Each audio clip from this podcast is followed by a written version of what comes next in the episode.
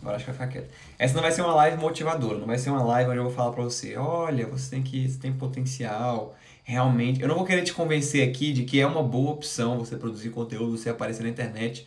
Não vou te, não vou te falar das vantagens que tem, porque eu já falei bastante aqui creio que você já saiba.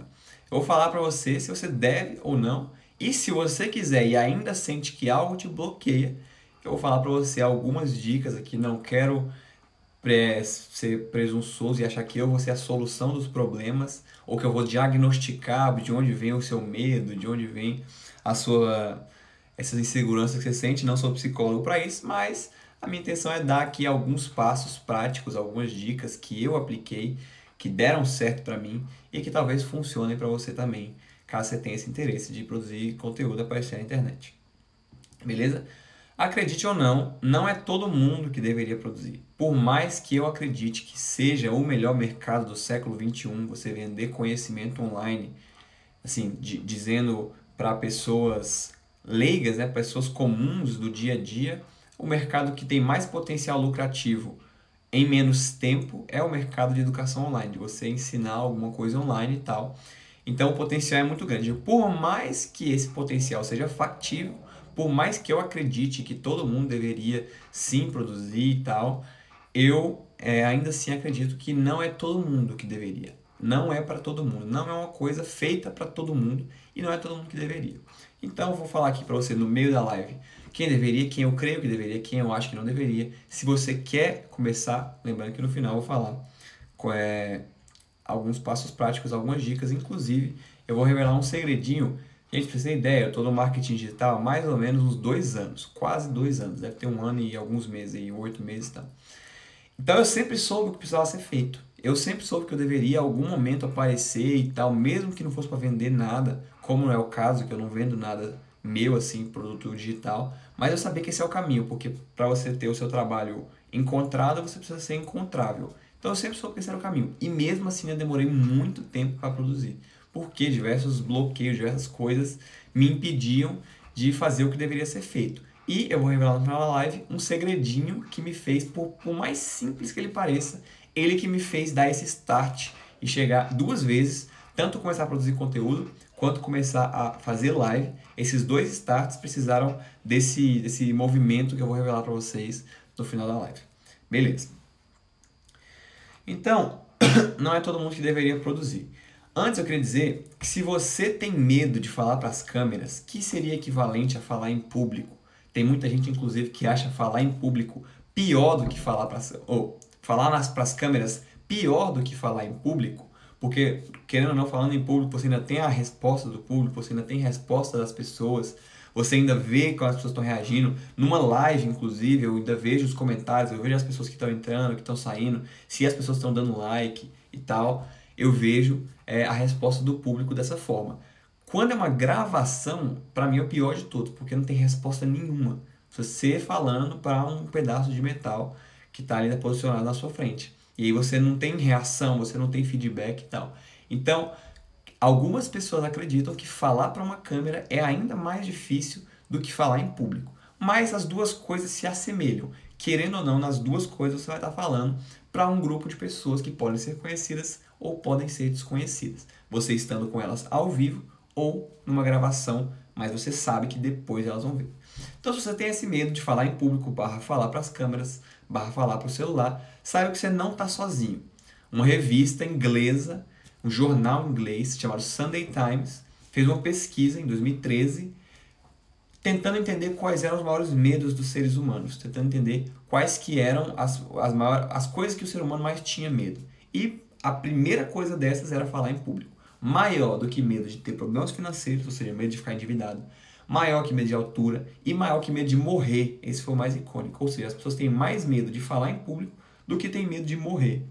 Para você ver como não é uma coisa assim que, meu Deus, é, é um ou outro. Se você tem esse medo, é natural. A maioria das pessoas tem. Eu creio que todas as pessoas, em algum certo nível, têm esse medo. Ninguém nasce, a não ser que a pessoa cresça num ambiente extremamente propício, onde ela palestre desde os 5 anos de idade, ela vai sentir em algum momento esse medo, essa insegurança quando for apresentar, falar para outras pessoas, seja na escola, quando as pessoas geralmente começam a fazer isso, ou em outras ocasiões, sei lá. Então, beleza. É, isso, esse medo, essa, essa, esse receio de falar em público, ele vem de, de algo que é desenvolvido pela gente. Ou seja, a gente não nasce com timidez. Ele vem da timidez e a gente não nasce com timidez. Todo mundo tem um nível de timidez. Você pode controlar ela ou não. Mas a gente não nasce com isso. Fato é, você pode comprovar isso observando um bebê, por exemplo. Um bebezinho pequeno que não sabe falar ainda, ele não tem problema nenhum em andar por aí pelado, passando no meio de todo mundo, gritar, em chorar no meio de todo mundo. Ele não tem problema com isso, porque ele ainda não desenvolveu essa consciência social dele, ele ainda não desenvolveu é, isso que a gente chama de consciência social. Ele ainda não sabe que tem outras pessoas. Para ele, ele é o centro do mundo e tal. E aí ele não se importa com a opinião das pessoas, porque ele não desenvolveu ainda essa timidez. A timidez é uma proteção sua. E aqui, de novo, eu não sou psicólogo, não quero diagnosticar nada, mas a timidez ela é um mecanismo de proteção. Ela não quer que você, o seu cérebro não quer que você passe vergonha. E aí, por consequência, ele não te submete a situações onde você vai passar vergonha, onde você vai passar por esse desconforto que é, enfim, ser olhado de forma diferente, se sentir julgado pelas pessoas. Para falar sobre isso, para falar sobre sobre, deixa eu ver algo aqui. Para falar sobre esse estudo de timidez, para falar isso é, com propriedade sobre isso, eu vou citar um estudo aqui.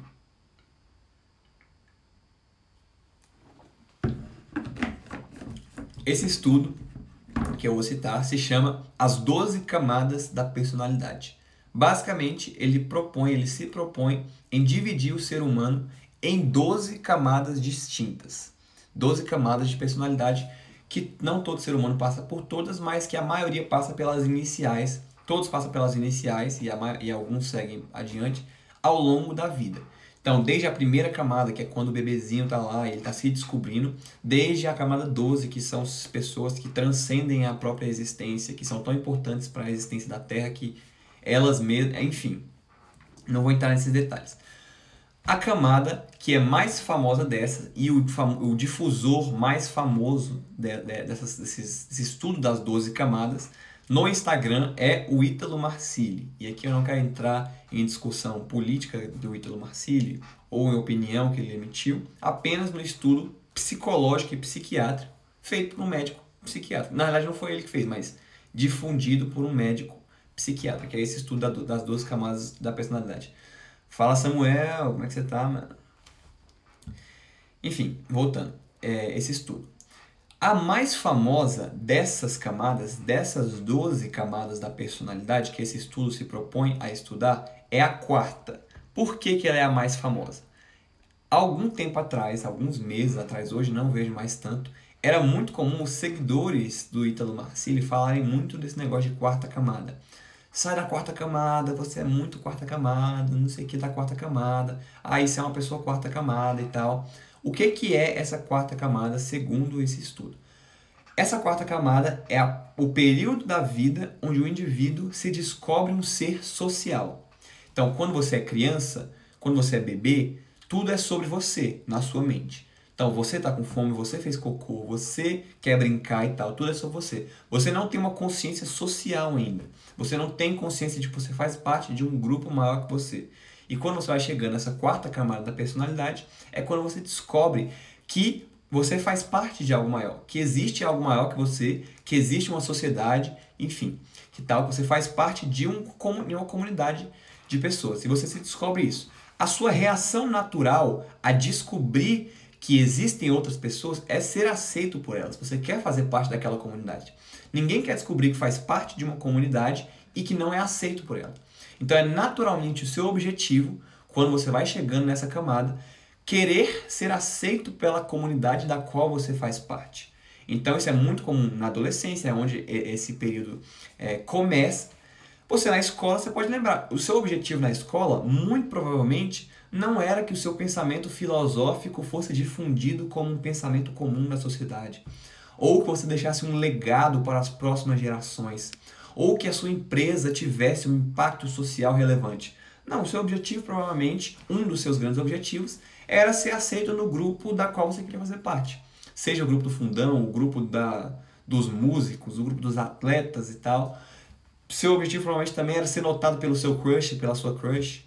Esses são objetivos comuns na adolescência. Não é errado estar nessa quarta camada, né? Não é errado querer ser aceito. O problema surge quando você permanece nela por mais tempo do que deveria. Você não passa dela. E tem muita gente que permanece nessa camada. É, esse estudo, ele, ele divide isso em camadas. Mas mesmo que você não é, acredite nesse estudo, você pode entender que tem pessoas que passam a vida toda querendo ser aceitas. Então, mesmo sem o estudo das, quatro camadas, das 12 camadas, você entende que tem gente que passa a vida toda querendo ser aceita. Não sai desse estado é, repetitivo de querer ser aceito, ser aceito, ser aceito e tal. Então, desculpa, gente. Então, é, esse comportamento ele, ele é associado à quarta camada. Você querer ser aceito pelas pessoas. O problema surge quando você permanece com esse comportamento por muito tempo. E quando você percebe isso, quando, quando alguém te fala, olha, você está vivendo para ser aceito pelos outros, e você entende isso e se propõe a mudar, muita coisa já faz diferença na sua vida. Um exemplo prático.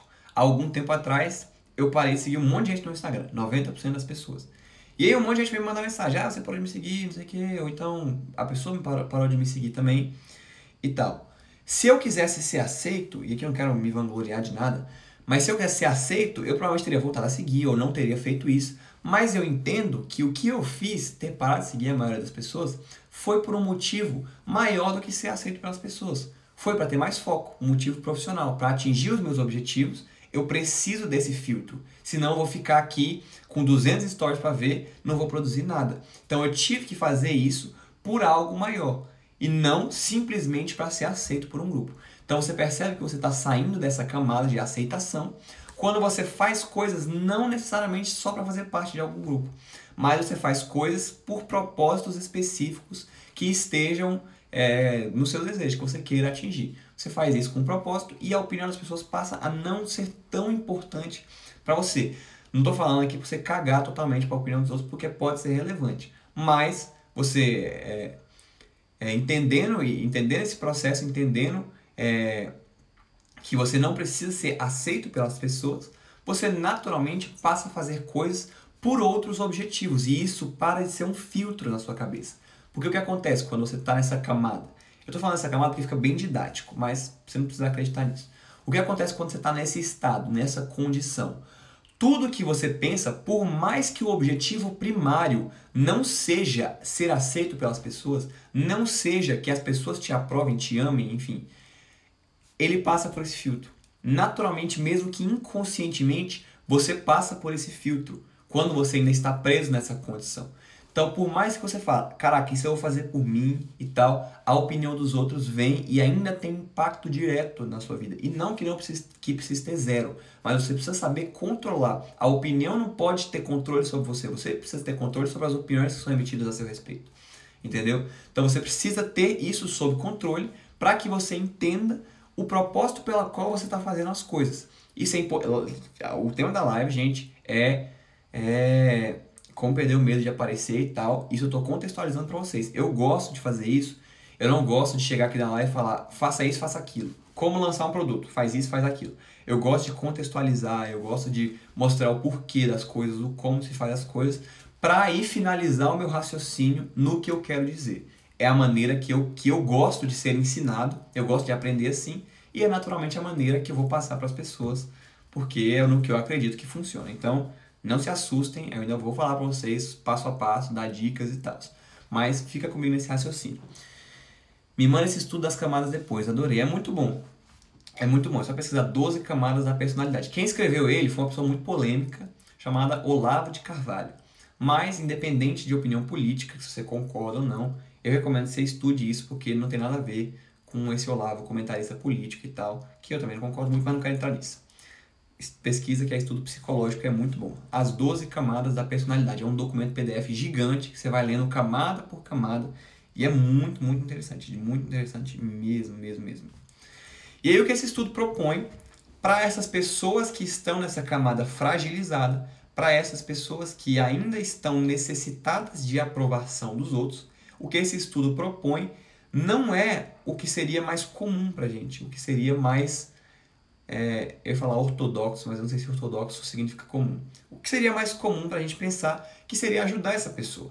Ele não propõe que, seja, que se faça isso, inclusive ele aponta que isso atrapalha. Então, se você se depara com uma pessoa, ou se você é uma pessoa que tem dificuldade com aceitação por parte dos outros, você precisa muito da opinião das outras pessoas, você precisa muito se sentir amado, se sentir aceito pelos outros para poder fazer alguma coisa interessante. Ter é, ajuda, ter uma motivação, ter um você consegue, vai lá e tal, te atrapalha mais do que te ajuda. O que te ajuda mesmo nessa situação é você se expor a um atrito. Você se expor a um atrito emocional, a um desafio, a um, a um enfim, a algo difícil, algo que te faça ter que se esforçar por algum motivo e tal.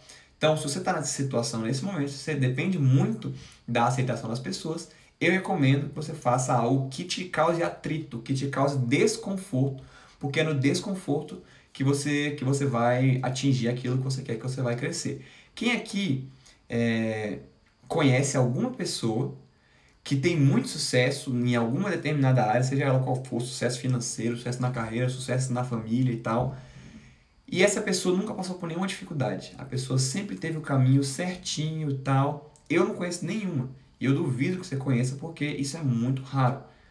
Alguém que, por mais que a pessoa tenha recebido tudo, a pessoa seja um herdeiro e tal, ela vai acabar falhando em alguma área porque a ausência de desafio é prejudicial, ela não é benéfica. Então não se submeta a uma ausência de desafios, não se submeta a uma situação onde está tudo sob controle para você. E um desafio bom que é justamente o que a gente está falando aqui nessa live, como perder o medo de aparecer. Um desafio bom é você aparecer. Querendo ou não, é o maior medo do ser humano, que eu falei lá. Aparecer, falar em público é o maior medo do ser humano. Então é um ótimo desafio a se colocar para se submeter. Você não acha? Então, já que eu falei de desafio, eu tenho que te familiarizar de uma coisa se você for aceitar esse desafio. Se, se, for a sua intenção aparecer e tal, é, eu preciso te familiarizar de uma coisa chamada repetição. Se você está entrando na live agora, tô vendo que tem um monte de gente entrando, clica no aviãozinho aqui, manda para a primeira pessoa que aparecer na sua lista e chama ela para a live também. Faça isso, enquanto eu bebo água.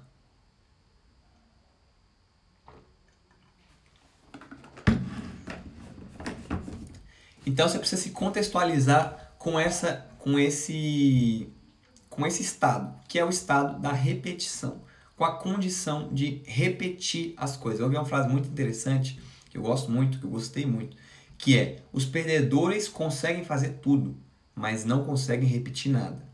Isso, cara, é, é, é fantástico, porque a maioria das coisas só vai conquistar com repetição. É muito legal começar, é muito fácil começar uma nova coisa. Difícil é continuar naquele, naquele trajeto e tal, naquela, naquele caminho. Então, repetir é, é, o segredo. Repetir é o segredo porque o desconforto não passa. O Ícaro, ele tem uma coisa que ele fala, que é muito marcante, que ele fala assim, você quer descobrir se você é bom ou não em alguma coisa, se você quer ou não fazer alguma coisa, faça 100 vezes aquela coisa. Aí você vai saber se você é bom ou não, se você quer fazer aquilo ou não. Então, você quer fazer live, você, você acha que você não consegue fazer live? Faz 100 lives. Se depois de 100 lives você tiver uma bosta ainda, aí realmente não é pra você. Você quer gravar stories, você acha que você não consegue? Grava mil stories, faz mil stories. Mil stories não é tanta coisa assim quanto parece. Aí você descobre, não, isso aqui não é pra mim e tal. Você quer saber se você quer fazer vídeo ou não? Faz 100 vídeos. Aí você vai descobrir se você é bom ou não naquilo. Então, repetição. Você precisa aprender a repetir se você quiser entrar num estado de conseguir conquistar as coisas que você quer e não só começar as coisas e parar como é algo muito comum, principalmente nas pessoas mais jovens. Mais jovens. Começar muita coisa, se empolgar no início, mas não terminar nada. Ter muita iniciativa e pouca terminativa, como meu pai já disse muito. Você tem que ter iniciativa e você tem que ter terminativa também. Então você tem que saber terminar é, as coisas. Warren Buffett, ele falou uma coisa há muito tempo atrás, quando ele era novinho, hoje ele é um velho de 90 anos, mas ele é o maior investidor do mundo. Ele falou uma coisa há muito tempo atrás, na época que ele era tímido, que foi muito interessante. Ele era um cara muito tímido, ele não sabia se comunicar, ele não sabia falar, e ele se submeteu a um treinamento de um cara chamado Dale Carnegie. Ele se submeteu a esse treinamento e, eventualmente, perdeu esse medo, perdeu essa, de, perdeu essa trava de, de falar em público e tal. E ele disse uma coisa muito interessante. Ele falou: Eu não quero que as minhas pernas parem de tremer quando eu falar. Eu quero continuar falando mesmo com as minhas pernas tremendo. Então, o que ele quer dizer com isso? as suas pernas não vão parar de tremer. Você não vai parar de se sentir nervoso quando você falar. Eu tô falando aqui, eu tô nervoso. Eu tô nervoso de estar tá fazendo essa live, de estar tá falando para pessoas, por mais que sejam poucas pessoas, dá um nervosismo você começar uma live. Só que nove lives depois eu já consigo controlar um pouco melhor. Se voltar lá na minha primeira live, você vai ver que eu tava muito elétrico e tal, porque eu tava mais nervoso. Agora eu tô me controlando. Na live 90, eu vou estar tá muito melhor do que eu tô hoje. Entendeu? Então, com a repetição, não é que vai saindo esse sentimento, esse nervosismo e tal, mas é que você vai se acostumando com essa condição. Então, beleza. Como é que você sabe se é para você aparecer nas câmeras, se você deveria aparecer, se você deveria produzir alguma coisa, se é o momento ou se não é o momento? Eu vou dar agora para você o detalhamento, se é se para você descobrir se, se é o seu momento ou não. Como Fazer Amigos e Influenciar Pessoas. Exatamente. Dale Carnegie, que é esse cara que treinou Warren, Buffett, é o autor desse livro. Como Fazer Amigos e Influenciar Pessoas, que inclusive é um livro muito bom. Então vamos lá. Primeira pessoa, falando de quem deveria aparecer nas câmeras, quem deveria produzir conteúdo, é você, meu amigo e minha amiga, que tem o seu negócio ou quer ter o seu negócio, seja ele qual for. Seja vendendo um produto, seja vendendo um serviço, e tal. Se você tem um negócio e quer e, e, e esse negócio não é, sei lá, uma serraria, por exemplo, uma coisa assim totalmente que não dá para produzir muita coisa, você deveria produzir para vender o seu produto, para vender o seu serviço, porque é, a internet é o maior meio de divulgação de hoje em dia, mas eu não vou querer te convencer de nada nessa live. Então, se você é essa pessoa que quer ter o próprio negócio ou tem o próprio negócio, você deveria aparecer e vencer esse medo o que eu vou falar no final desse episódio aqui. Eu vou falar para você algumas dicas de como vencer. Mas se você está nesse, nesse conceito, nesse ecossistema, se você é uma dessas pessoas, você deveria sim se preocupar com isso quanto antes. Então vamos lá. Segunda pessoa que deveria produzir é alguém que está na faculdade e quer arrumar um emprego. Ah, mas eu estou na faculdade e quero abrir um negócio. Então você se enquadra na primeira camada que eu falo, na primeira camada, estou com as camadas na cabeça na primeira, no primeiro exemplo que eu falei, que é a pessoa que tem um negócio ou quer abrir o próprio negócio. Mas a segunda opção é a pessoa que faz faculdade e quer abrir e quer ter um emprego. Por que, que eu separei uma da outra? Porque os objetivos são diferentes, mas mesmo assim você deveria fazer. Ah, como assim? Por que, que eu deveria produzir conteúdo se eu estou querendo um emprego, se eu quero trabalhar para alguém? Não faz nenhum sentido isso. Faz. As empresas hoje em dia, elas estão levando currículo muito pouco a sério, a não ser aquelas empresas bem tradicionais zonas e tal. O, a moeda de troca de hoje em dia não é mais os títulos, não, não são mais os títulos, sim o resultado. Então, se você tem resultado, você precisa mostrar esse resultado. Para você ser encontrado, você precisa ser encontrável. E a melhor forma de ser encontrável é você mostrando aqui o seu trabalho de alguma forma nas redes sociais. Então, esse é, a esse é o segundo tipo de pessoa que deveria sim produzir é, conteúdo e aparecer. Então, beleza. Esses são os dois motivos que, na minha opinião, levam as pessoas, mais levam as pessoas a produzir conteúdo na internet a aparecer. Se você se enquadra nesses dois, você deveria sim perder esse medo que você tem, esse bloqueio e começar a produzir alguma coisa. E tem a pessoa que não deveria produzir, na minha opinião, que é a pessoa que não tem, que não sabe por que está fazendo isso é muito importante que você saiba o porquê está fazendo as coisas. Você lembra na época da escola, quando você estudava e tal? Eu não sei vocês, mas eu, na época da escola, era terrível. Era terrível estudar para as provas, eu não conseguia estudar para as coisas, eu não conseguia me concentrar, eu não conseguia, é, sei lá, me concentrar para estudar para alguma coisa, porque eu não sabia o porquê eu estava fazendo aquilo. Então, sim, ter, saber o porquê você está fazendo alguma coisa é de suma importância. Porque no longo prazo, conforme você estiver trilhando o caminho, você pode até começar sem saber o porquê. Mas se você não descobrir no caminho, alguma hora você vai parar. Porque não vai fazer sentido. Todo caminho tem suas pedras no meio dele, tem seus desafios. Se você não souber por que você está fazendo aquilo, não faz nenhum sentido. É por isso que eu fui uma bosta no vestibular. Porque eu não sabia porque eu estava estudando para aquilo, eu não queria aquilo. Por mais que eu achasse que queria, porque foi, foi imposto, não via sentido quando eu estava estudando aquele bando de conteúdo sem noção. Então você tem que saber por que você está fazendo aquilo, para que no meio do caminho não perca o sentido. Então esse é o tipo de pessoa que eu acredito que não deveria aparecer. Se você se enquadra nisso, se você não sabe por que produzir, por qual motivo você faz, por que bulhufa você faria isso, Então não se preocupe, não precisa ter esse medo. Estudava, tirava 5, não estudava, também tirava 5. Era eu na vida. Aconteceu uma coisa muito engraçada uma vez. Eu não eu era zero, eu, eu tinha zero costume de estudar para as provas. E aí, sempre um dia antes, no, quer dizer, no mesmo dia da prova, antes da prova, que a minha prova não era no primeiro horário, antes da prova, eu pegava e estudava com algum amigo meu. E aconteceu uma coisa muito engraçada uma vez, que meu amigo estudou muito antes da prova e tal. E aí ele me ensinou uma aula antes de começar e a minha nota eu tirei nota maior que ele.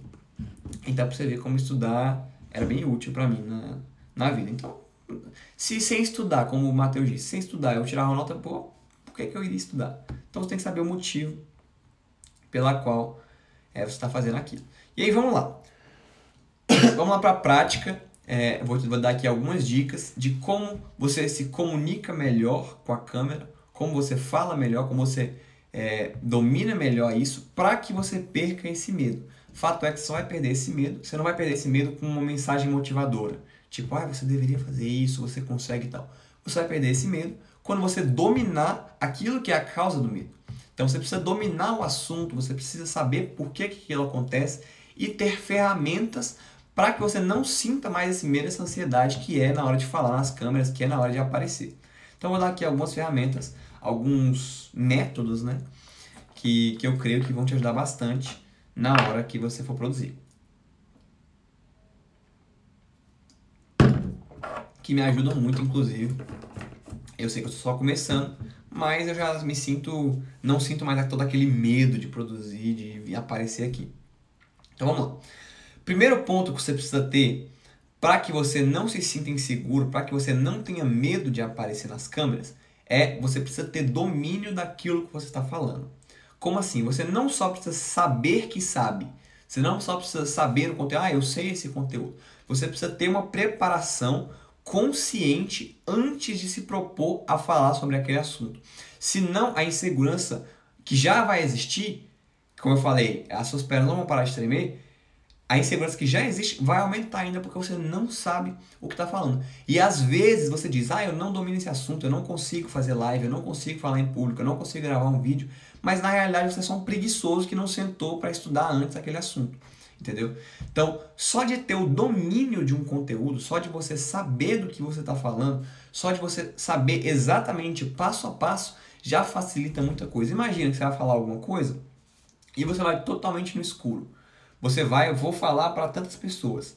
Só que eu não sei do que, que eu vou falar, eu não sei como eu vou fazer falar isso, eu não sei quais tópicos eu vou abordar, eu não sei qual raciocínio que eu vou que eu vou propor nesse nesse nessa esse evento e tal. Como que eu vou me sentir confortável? Como que eu vou saber que eu. Como que eu não vou sentir medo na hora de falar isso? Claro que eu vou sentir medo, porque se eu falhar, o medo que você tem não é falar em público. Isso eu vi o Pablo Marçal falando uma vez, é falhar em público.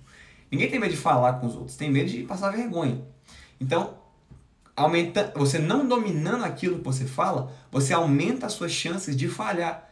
Você aumenta as suas chances de pagar um mico, de pagar uma vergonha, de falar alguma coisa errada e as pessoas rirem de você consequentemente a sua ansiedade, o seu medo de estar falando para aquelas pessoas aumenta. Então a primeira coisa que você precisa ter é um bom domínio do conteúdo e um bom planejamento desse conteúdo prévio antes de se propor a falar para as pessoas que você vai falar ou gravar o vídeo que você vai gravar. Tendo isso, você vai ver que 90% da sua ansiedade, do seu medo de falar, vai embora. Por quê? Porque isso acontece, isso decorre do seu medo de falhar na frente daquelas pessoas. Você tendo domínio, você sabendo passo a passo, eu vou abordar isso, depois eu vou falar disso, depois meu raciocínio vai para isso.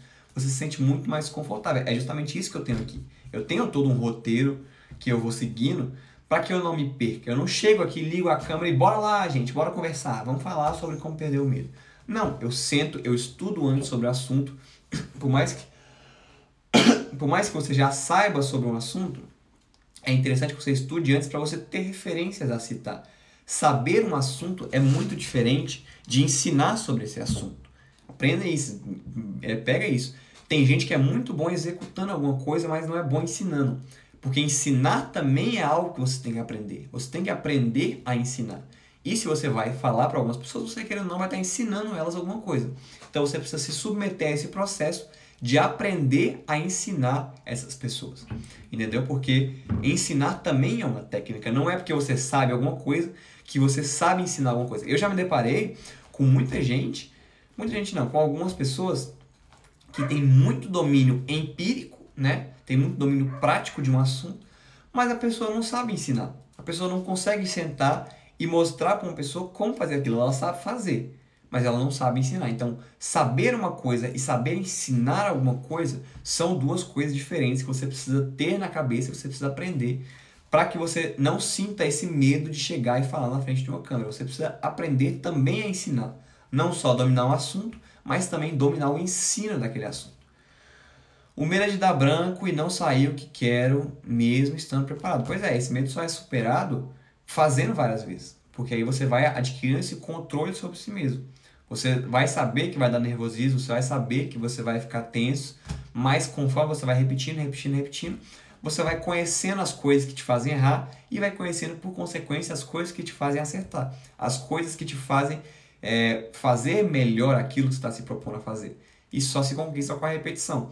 Você pode ter muita preparação, mas dizer que você nunca vai sentir, que você nunca vai dar medo de dar, ter medo de dar branco, é mentira, só vai acontecer se você tiver, for muito profissional e tal, depois de repetir muitas vezes. Então, a primeira coisa é você ter domínio do conteúdo.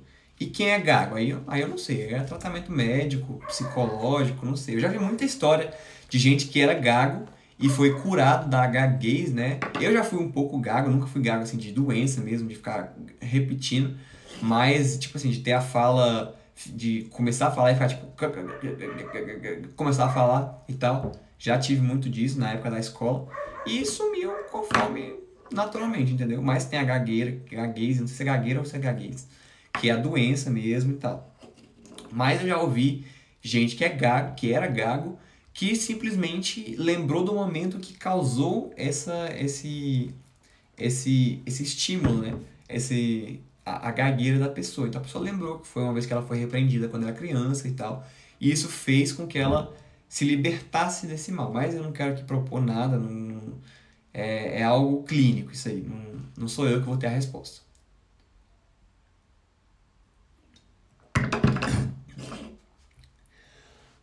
Segundo ponto, segunda dica para que você se sinta menos inseguro ao falar, para que você se sinta menos inseguro quando você for falar nas câmeras, é você ter naturalidade ao falar. Você falar com naturalidade. Como assim? Você precisa agir como se estivesse falando com as pessoas e não para as pessoas. Pegou essa? Você tem que agir como se estivesse falando com as pessoas. Então aqui, eu não quero sentar aqui e, e passar simplesmente um conteúdo para vocês. Eu estou falando com vocês. Então eu estou falando numa linguagem normal. Imagina se eu sentasse aqui desse jeito e falasse boa noite, pessoal. Nessa noite eu vou falar para vocês sobre como perder o medo de aparecer nas câmeras. Então, eu já vou estimulando você a chamar um amigo. Isso é uma bosta. Isso é uma bosta. E você saber, vendo a reação das pessoas aquilo que é uma bosta, você naturalmente se sente inseguro, porque você não sente firmeza naquilo que você está falando, porque a resposta das pessoas não é positiva. Então você tem que falar com naturalidade, você tem que falar com as pessoas e não para as pessoas.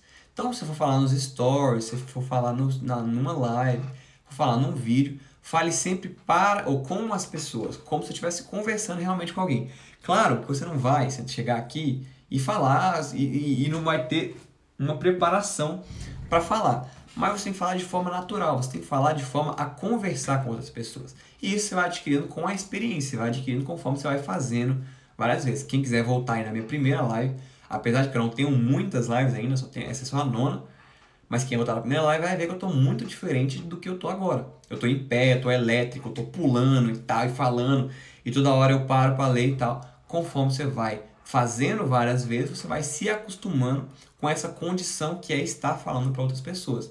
E é bom, inclusive, um detalhe aqui. Deixa eu ajeitar a luz aqui.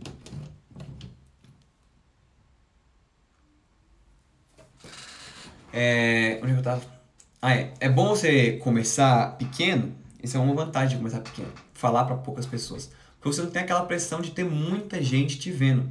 Você acaba sendo fiel no pouco para depois ser fiel no muito. Você consegue dominar Essa é uma grande vantagem de estar começando pequeno.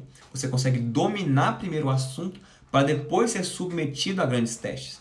Então eu não preciso, eu, eu não preciso aqui na minha primeira live falar, não precisei falar para mil pessoas. Ia ser um nervosismo, ia ser tenso falar para mil pessoas. Então eu comecei com poucas pessoas, graças a Deus. Eu tenho esse período de aprendizado onde eu posso dominar esse assunto. Como eu falei, a repetição é o que vai te fazer perder esse medo, essa ansiedade de aparecer. E você só conquista a repetição repetindo, fazendo várias vezes. Então é bom você, é uma vantagem você estar tá aqui é, começando pequeno, porque você pode aprender antes de ter que se submeter a grandes testes, a grandes públicos.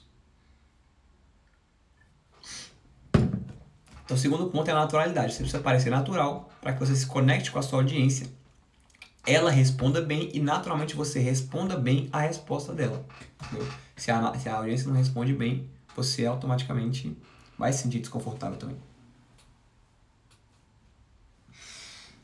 Terceiro ponto. Isso aqui é pessoal meu.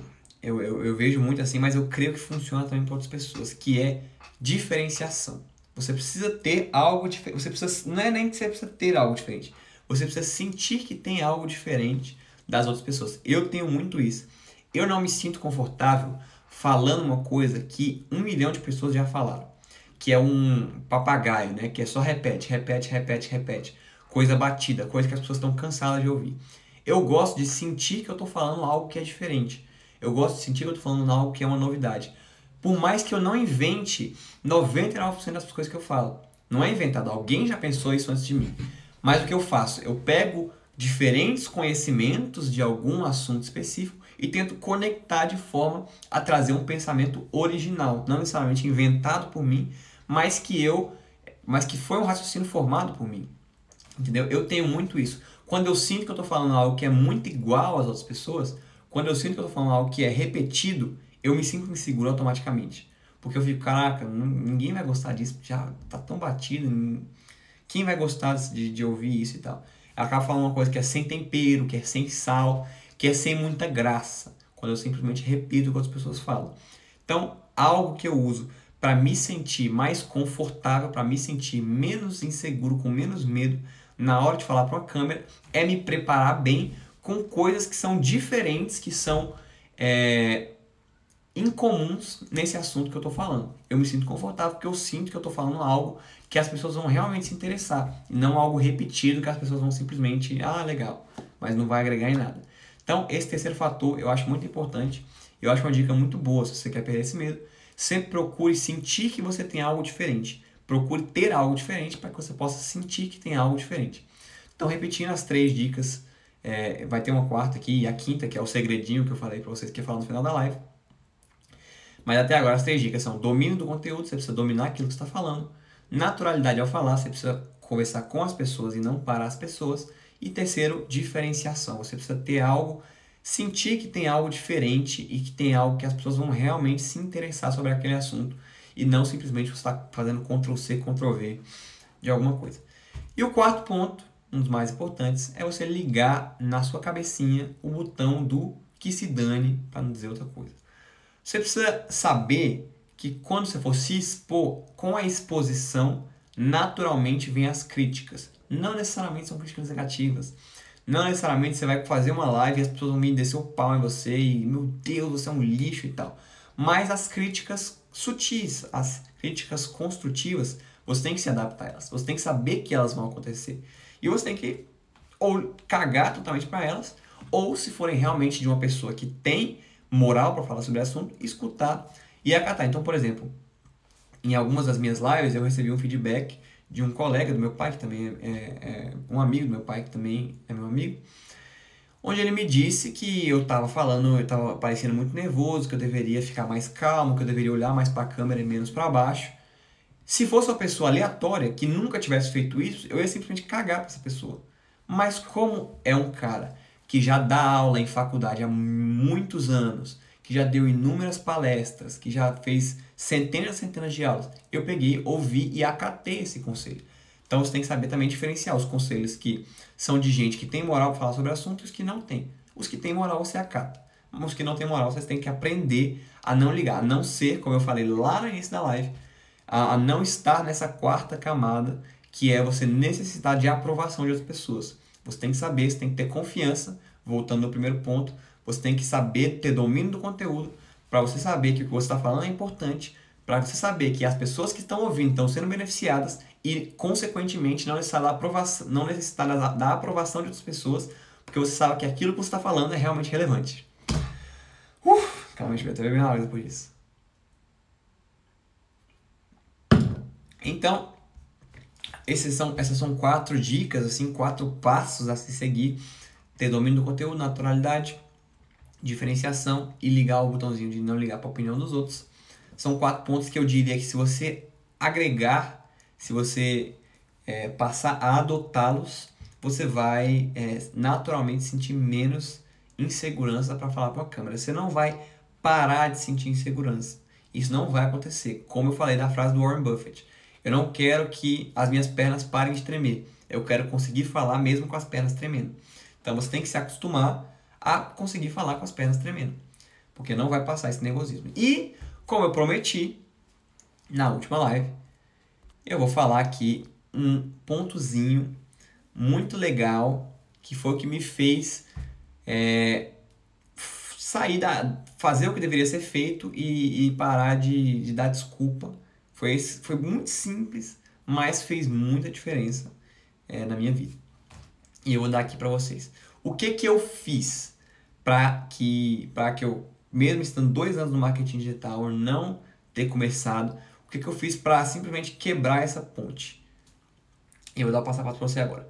Grava um vídeo, ou então escreve um texto explicando por que você vai começar a postar conteúdo, por que você vai começar a produzir, a aparecer. Grava um vídeo, eu de preferência grava um vídeo que é melhor. Grava um vídeo explicando explicando por que e o que você vai falar. Escolhe o assunto que você quer abordar e por que você quer falar sobre aquilo. Por que você está começando. Grava esse vídeo e guarda, não posta esse vídeo. Deixa ele guardar.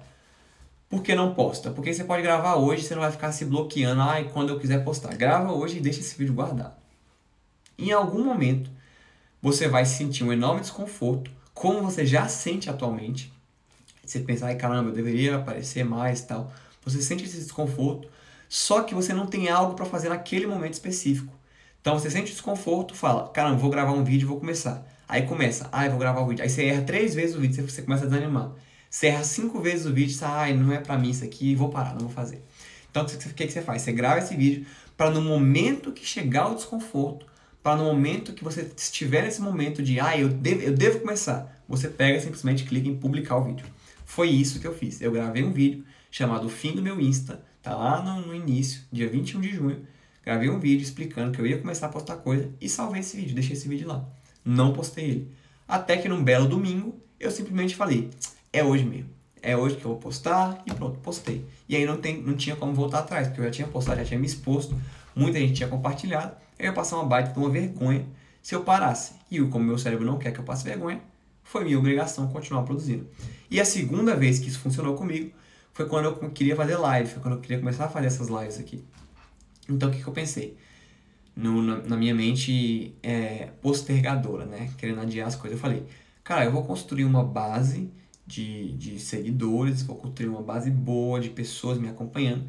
E aí eu começo a fazer live, porque já vou ter mais consolidado e tal. Esse era o meu pensamento. O problema é que eu tô na nona live do, dois meses depois, nove semanas depois, e ainda não estou nem perto de conquistar essa base, que na minha cabeça é a base ideal, era a base ideal para começar. Então, o que, que eu fiz? Num momento aleatório, eu falei: essa semana tem uma live. Eu peguei meu stories, gravei. Essa semana tem uma live.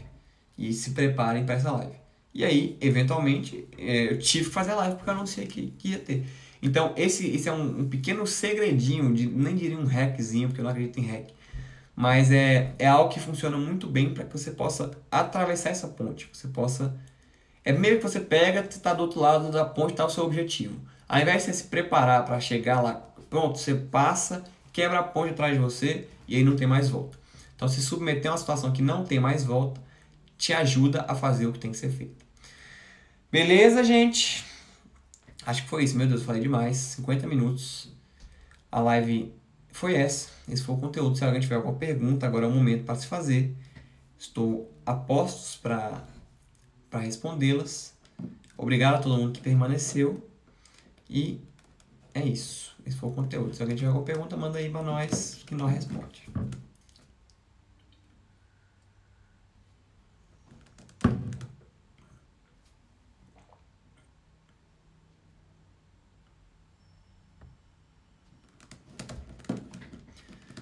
Não? Então, se ninguém tem uma pergunta, isso pode ser um bom sinal ou um mau sinal. Pode ser que o conteúdo tenha sido muito bem explicado, ninguém tem dúvida. Ou que tenha sido tão confuso que ninguém consegue pensar em nada. Então, nunca saberei. Esse conteúdo vai estar disponível no podcast para quem quiser escutar depois, em segundo plano, acelerando em duas vezes e tal. Vai estar salvo também no meu perfil. Se alguém quiser assistir pelo Instagram, se alguém fizer, que fizer questão de assistir pelo Instagram, apesar de eu não recomendar, eu recomendo que, assista, que ouça pelo Spotify, até porque você não precisa ficar vendo minha cara aqui para poder absorver o conteúdo.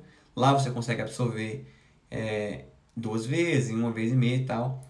Facilita muito a sua vida. Então, já que já que não ficou nenhuma dúvida, que bom, ficou bem claro, que bom, ficou bem claro.